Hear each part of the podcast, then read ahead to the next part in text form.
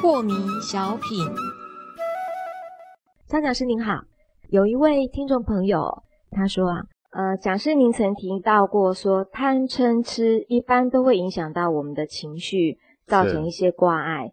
那么如果发慈悲这样的心，算不算也是一种挂碍呢？讲师，这个我们从讲课到现在，我们一直有一个主轴哦，就是再好的事都不能无限上纲啊。不能无限上纲。对，嗯，你说感动是不是好呢？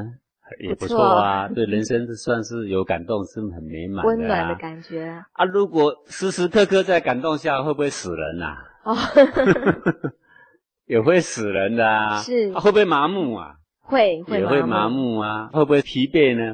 也会很疲惫啊。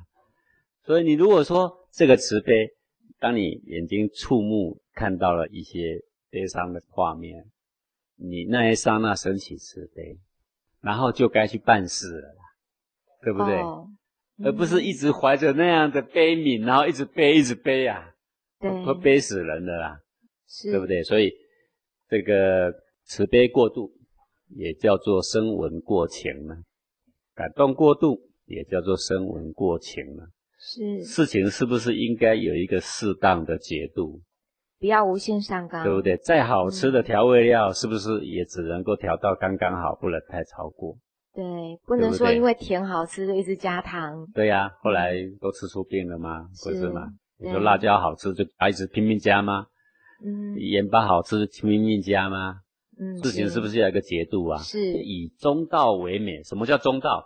要适合刚好停在护生、养生、救生的点上，就是中庸之道。是啊，中庸不是两者取其中啊，啊？是在养生、护生、嗯救生的这个点上。